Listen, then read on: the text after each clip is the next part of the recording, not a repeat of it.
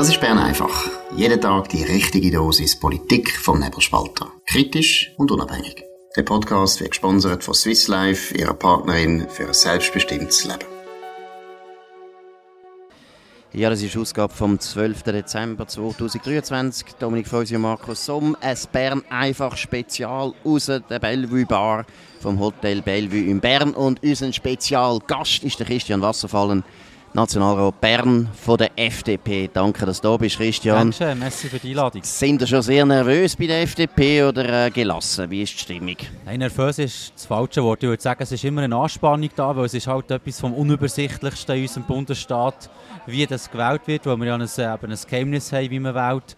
Und äh, es gibt natürlich auch verschiedene Leute, die verschiedene Strategien und Taktiken haben. Das ist immer ein bisschen zu unübersichtlich an diesen Wahlen. Wie ist es das? Es tut man morgen treffen da, das ist normal, alle Fraktionen sich am 7. Januar wird dann eigentlich im Detail festgelegt, was man macht. Weißt, erster Wahlgang machen wir das und das, zweiter Wahlgang das, wenn das passiert, passiert das oder wie ist das?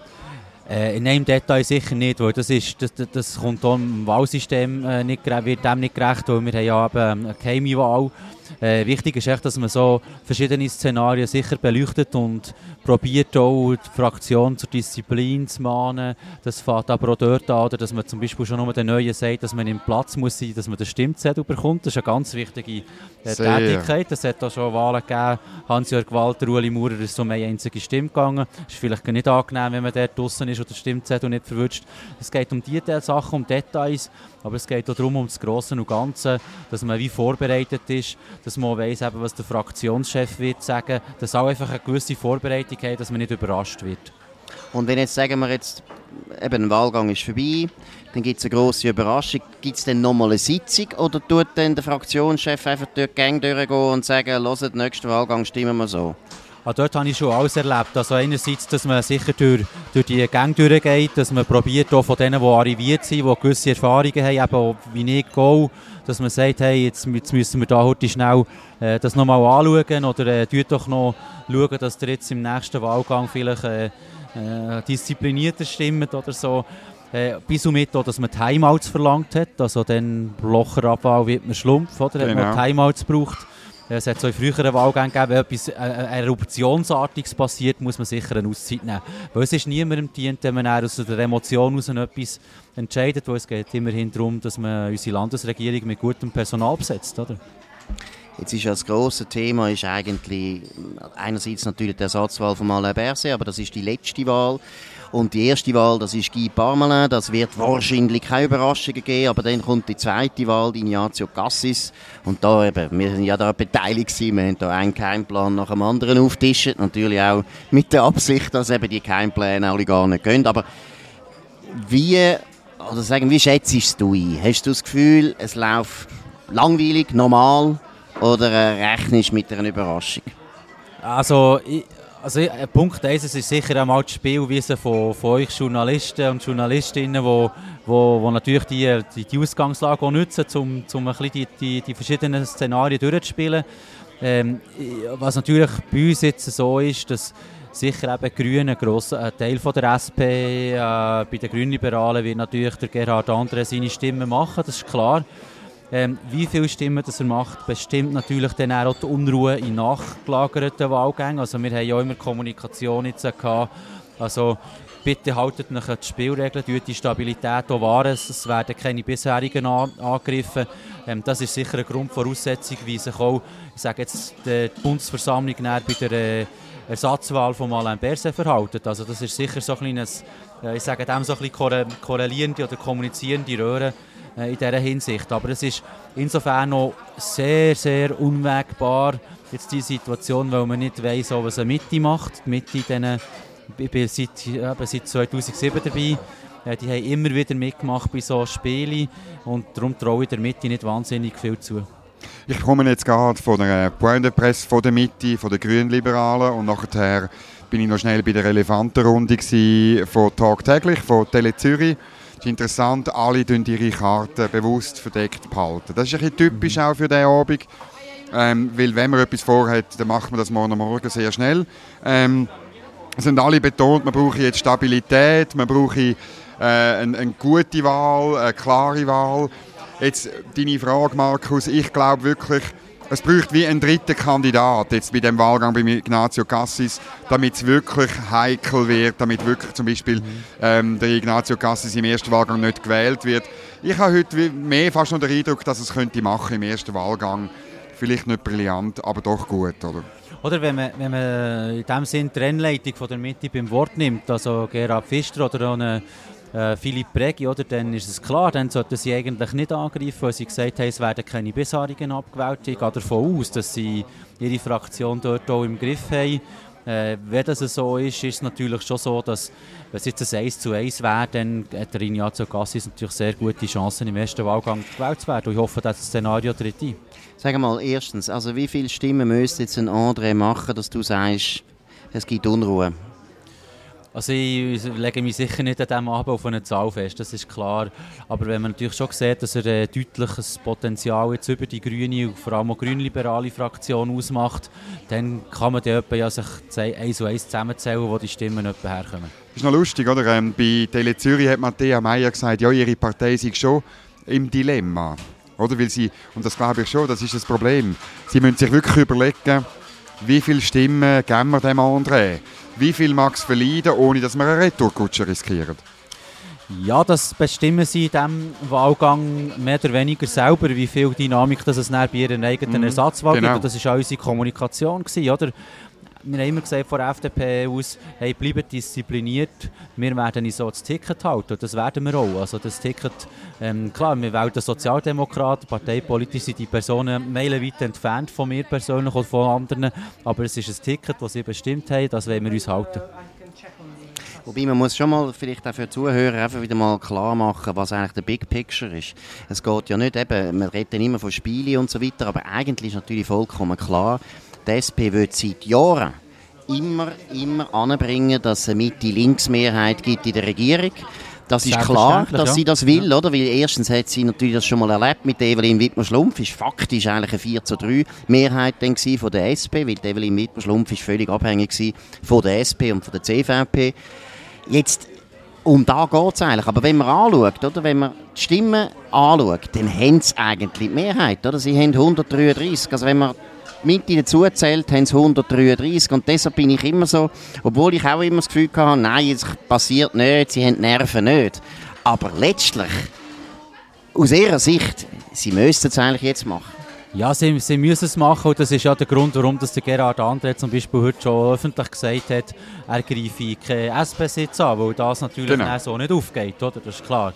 Ähm, aber letztlich, da teile ich eure Meinung. Das ist so, äh, eine Thematik, die sich seit Jahren beschäftigt, die, die SVP-FDP-Mehrheit und ihr Elektorat in dem Sinn, wo ja eigentlich äh, würde verlangen, dass man dort äh, angreift, was jetzt die Grünen machen, aber äh, ich gehe wirklich davon aus, dass das misslingt. Gut, Sie sagen natürlich nicht ganz zu Unrecht, oder, dass die vier Bundesräte für SVP und FDP zu viel sind, oder, auf dem Papier. Also, das habe ich jetzt sehr oft gehört, der rechte Block, der sich übervertreten, oder? Dann gehörst du in der Mitte, also das bei der GLP und beim äh, Gerhard Pfister von der Mitte, hörst, ja, aber wenn ihr einem Ignazio Cassis einen Sitz wegnehmt, dann ist Mitte links, äh, dann ist links eben auch zu stark vertreten, ist der mhm. linke Block stark, weil ihnen, sie haben ein anderes Narrativ. Sie wollen natürlich den sogenannten Mitte-Pol, dass der wieder zwei Sitze hat. Ja, das ist richtig, aber der ist eben der Gerhard André genau der Falschkandidat. Exakt. Das ist der längste von allen. Und darum haben wir ja immer über Gerhard Pfister und Jörg Grossen geschrieben, oder? Ja. Und das ist, das ist äh, eine Taktik, die so nicht wird aufgehen wird, wenn man es, wenn man es korrekt durch, durch anschaut. Und ja, ich bin nach wie vor der Meinung, sie haben, sie haben dort wahrscheinlich haben sie irgendeine schon Angst vor ihrem eigenen Mut. Oder? Ähm, sie, sie müssen dann irgendwie auch verantworten, dass es äh, eine Übervertretung links-grün gibt. Und wahrscheinlich hätte die Partei, die am meisten unter Druck gesetzt wäre, wäre wahrscheinlich die SP. Und dann müsste sie dann, eben, wir haben die Ersatzwahl, äh, wie gesagt, am Ende. Gut, sie haben, wenn sie diszipliniert sind, dann würden sie das können machen, oder? Aber was ich noch sagen zu dem angeblichen Rechtsblock, oder? das Lustige ist wirklich, dass sie eben entweder nimmt man Bundesratsparteien und dann ist völlig klar, dass FDP, SVP mehr Wähleranteil haben als Mitte und SP zusammen. Aber sie tun dann natürlich immer einfach die Grünen noch schnell dazu nehmen und GLP dazu nehmen, was natürlich eigentlich ein totaler Witz ist. Also das Narrativ ist dort mal falsch. Und das zweite Narrativ ist natürlich, die Mitte ist eine Partei, die natürlich viel linker ist als ihre Wähler. Wähler. Und das ist ja eigentlich für mich eines der ganz grossen Phänomene von dieser CVP-Mitte-Soße, dass die Wähler sich das eigentlich gefallen lassen und nie hinschauen, wie unglaublich links vor allem die CVP-Mitte-Frauen stimmen. Ich meine, da gibt es ja eigentlich praktisch keinen Unterschied zu einer sozialdemokratischen Politik. Und das ist auch der Witz, weil letztlich, wenn du die Abstimmungen anschaust, Volksabstimmungen, ist es klar, wir sind immer noch mehrheitlich ein bürgerliches Land. Es ist nicht so, dass wir eine Zwei-Drittel Mehrheit hätten von der Linken. Das ist einfach nicht wahr. Ja, das, das ist ja so. Und, und, und das ist eigentlich auch, äh, wenn man es wenn eben anschaut, oder, ist halt einfach nach wie vor äh, eine grosse Hausaufgabe oder etwas, wo wir selber im Freisinn müssen entscheiden müssen. Wenn wir äh, äh schlecht Geissen weg, wir müssen Wählerprozent gewinnen. Und dann sind die Diskussionen, die wir jetzt hier führen, obsolet. Oder? Und das müssen wir in spätestens in vier Jahren können wirklich zulegen äh, und dann haben wir die Stabilität in dem Sinn. Die Vorregierung im Nationalen Ständerat ist wieder da. Und wenn wir mal wieder auf die auf die Situation würde kommen, dass zum Beispiel äh, eine FDP mit einer SVP zusammen im Nationalrat schon wieder eine Mehrheit hätte oder eine FDP mit der Mitte zusammen im Ständerat ja eine Mehrheit hätte, ja. dann hat man Möglichkeiten natürlich sehr viel pointierter zu politisieren und bürgerlicher zu politisieren. Aber das ist unter anderem eine grosse Aufgabe vom Freisinn, dort wieder zu erstarken. Das hat jetzt auch Thierry Burkhardt gesagt bei Tele Zürich, oder? Er hat bewusst äh, betont, man muss in vier Jahren muss man den Beweis erbringen. Man muss äh, Prozent dazu gewinnen, damit man den Anspruch eigentlich äh, kann untermauern kann. Und das ist, also, ja, ist eine Ansage, weil jede andere Ansage natürlich irgendwo durch nicht geht. Das ist schon klar. Ja, das ist klar, oder? Wenn man, wenn man jetzt die ganze Frage einfach rein arithmetisch anschaut, oder? Dann, dann ist es irgendwann ist das schwierig. Das mhm. muss man ganz klar ansprechen. Und ich hoffe, dass jetzt die, der, der, der, der zweite Wahlgang, dass der äh, für Ignazio Cassis ausgeht, auch Karin Kausutter wieder gewählt wird. Aber äh, ich glaube, die Mühe und die, die, die, die Taktiererei und die ganzen Angriffe, die von, von links kommen, oder? Das, das, das sollte für uns ein Weckruf sein. Es muss ein Weckruf sein für einen Freisinn, dass man jetzt in diesen vier Jahren die Chance nützt, pointierter wird, Positionen behalten, und zwar vier Jahre lang und nicht nur es opportun ist und es dann wieder nicht mehr äh, passt in dem Sinn umgeht, sondern man muss schon verlangen, dass wir unsere Positionen können behalten können und da arbeite ich seit Jahren dran, in verschiedenen Themen, dass das gelingt. Ich glaube, was auch wahnsinnig wichtig ist, ist einfach, dass man mal als Bürgerliche merkt, hey, wir können ja eigentlich lernen von der Linken. Und wie machen es die Linken? Und ich meine, es ist interessant, wir haben jetzt vorher, du hast es auch gesagt, oder? Viererbande und so weiter, die greifen dauernd an. Sie greifen immer an, sie tun, sie tun uns immer dämonisieren, schlecht hinstellen und so weiter. Gerade Freisinn muss aufhören mit dem noblen Getue. Das bringt einfach nichts, sondern man muss sagen, nicht irgendwie unanständig, aber man muss einfach mal sagen, eine linke Politik macht unser Land kaputt. Fertig, Punkt, keine Diskussion. Ja, oder man, man kann das ja aufmachen, oder? Äh, sie, sie wehren sich kategorisch dagegen, oder sie haben bei der, der CS-Rettung nicht zugestimmt, bei der UBS-Rettung nicht zugestimmt. Das ist leider eine notwendige Pflicht gewesen, sonst hat man eine total destabilisierte Wirtschaft. Sie wollen alles möglichst verregulieren, dass man dann äh, auch, auch ihrem Kernthema Mieten, oder? Wenn es äh, absolut linksgrüne etc. abrutscht, wo alles reguliert ist, dann hat man die Wohnungsknappheit und die schlechte Renovationsquote wie im Kanton Genf, oder? Das muss man einfach schon mal deutlich ansprechen. Und wenn es nach den Grünen würde gehen, hätten wir schon längstens kein Atomkraftwerk mehr äh, wo, wo uns der Winter jetzt retten. Also wer jetzt auf die Idee kommt, bei diesen Wetterverhältnissen, dass man äh, mit einem reinen Solarmix könnte die Stromversorgung äh, äh, äh sicherstellen dann muss irgendwie um, um Nacht gleiten, oder? Also dort müssen wir schon pointierter auftreten. Ich glaube wirklich, das ist wichtig. Das Desaster von der linken Politik ja. muss man einfach benennen. Ja, genau. Vielleicht noch ein anderes Thema, kurz bevor du musst gehen musst. Die Bundeskanzlerwahl ist ein bisschen unruhiger als sonst. Was ist dort so ein bisschen deine Prognose? Was wird dort passieren? Also was natürlich ein bisschen unübersichtlich ist, dass äh, selbst eine SVP, wo es ja nur um einen Sitz oder um eine Position geht, äh, mit zwei Kandidaten kommt. Schon das ist sehr speziell. Ähm, einer, der parteilos ist. Ich bin einfach der Meinung, und das schält sich auch ein bisschen raus, glaube ich, über verschiedene Fraktionen, es muss jemand eine Parteizugehörigkeit haben. Man muss wissen, wo die Person verortet ist. Das gibt auch gewisse äh, Grundlagen und dort haben wir ja im Prinzip äh, Personen aus der SVP und aus der GLP. Ich glaube, es hat ähm, bei beiden SVP-Kandidaten, also Kandidatinnen und Kandidaten sind beide valabel, der GLP-Kandidat auch. Aus diesen drei wird es wahrscheinlich zu Rennen gemacht werden, so wie ich das spüre. Welche Rolle spielt, dass der GLP-Kandidat äh, letztlich dann im Bundesrat kein Gespönchen von seiner Partei wird haben? Spielt, ist das, ich staune ein bisschen. Es sagen alle, Dominik, du nicht so blöd. Das ist äh, überhaupt kein Problem. Das ist sicher eine, Thematik. Es ist, oder, er beruft sich wahrscheinlich sehr stark darauf, wenn man sein, äh, seinen Lebenslauf anschaut, dass er bis jetzt ja schon eigentlich, ähm, sehr nach ähm, genau, Vizekanzler. Vizekanzler ist und so weiter. Aber der Bundeskanzler selber hat halt trotzdem eine sehr viel dominantere Rolle, als jetzt, wenn man Vize ist. Das darf man nicht unterschätzen. Ähm, so die Verankerung äh, auch zwischen den Departementen, das mit dem Mitberichtsverfahren geht, wie das auch eben, tönt in den Parteien, das Gefühl zu haben, wo, welche Tendenzen das da sind, ähm, direkt oder Draht zu der Parteipolitik, zu einer größeren Fraktion, Stände und Nationalrat, ist von mir aus gesehen sehr wichtig.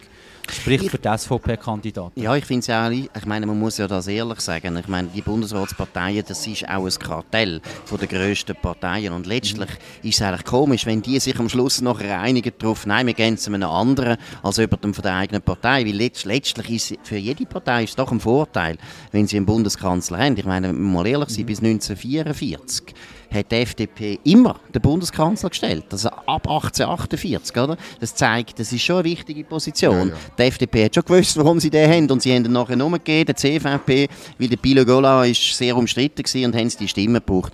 Und die SVP hat noch nie den Bundeskanzler gestellt. Also von dem her habe ich äh, wenig Verständnis, dass man einen GLP-Bundeskanzler könnte wählen, außer und das ist ein meine, mein Verdacht, dass eben die Mitte eigentlich überzeugt ist, wir schaffen das in den nächsten vier Jahren, der Einzgemeinden und wir fusionieren sowieso mit der GLP und dann haben wir den wieder. Ja, das ist, das ist möglich, aber eben die Fusion von GLP und Mitte, das ist das Thema, das jetzt aufkommt, äh, zu Recht aufkommt für mich auch, weil es ist halt irgendwie eine Frage, wie, wie die GLP will überleben weil sie haben zu wenig Potenzial in den Kantonen wahrscheinlich, um dort weiterkommen in der Zukunft. Auch die Bundeskanzlerwahl muss man schon sehen, das ist eine stabilisierende Wahl, die dort muss stattfinden muss. Das ist eine wichtige Position. Und ich glaube einfach, es muss wirklich eine sichere, eine sichere Person sein, die einer, wo, wo, wo einer Partei angehört. Oder es kann nicht sein, dass jemand äh, Parteiloses reinkommt, weil das würde ja irgendwie auch bedeuten, hey, äh, egal was ihr macht und wo, wo ihr euch parteipolitisch verortet, ihr könnt auch Bundeskanzler werden in diesem Land, fände ich eine schwierige Ausgangslage. Sehr gut. Okay, dann sind wir also gespannt, was morgen passiert. Ja. Christian, danke vielmals für das Gespräch. Viel Glück, macht's gut. Merci. Es ja, hoffentlich uns gut. Merci. Das war es Bern einfach Spezial aus der Bellevue Bar in Bern. Wir kommen wieder, vielleicht etwa in einer halben Stunde, in einer Stunde. Kommt ein bisschen darauf an, wer uns gerade vor, vor die Flinte läuft und wer mir dann genau. packt. Das ist natürlich ein Ausdruck von der Dominik vor allem. Genau. Kennt ich überhaupt nicht. Ich bin ja da Pazifist und Antijäger. So. Genau, so. Nein, gut. Das war es Bern einfach Spezial auf nebelspalter.ch. Könnt uns abonnieren auf Apple äh, Apple Podcasts, Spotify und so weiter. Natürlich auf nebelspalter.ch auch. Könnt uns weiterempfehlen, könnt uns hoch bewerten. Wir hören uns wieder, wie gesagt, in einer halben Stunde oder in einer Stunde, je nach Stand der Dinge. In dem Sinn, bis bald. Das war Bern einfach, gesponsert von Swiss Life, ihrer Partnerin für ein selbstbestimmtes Leben.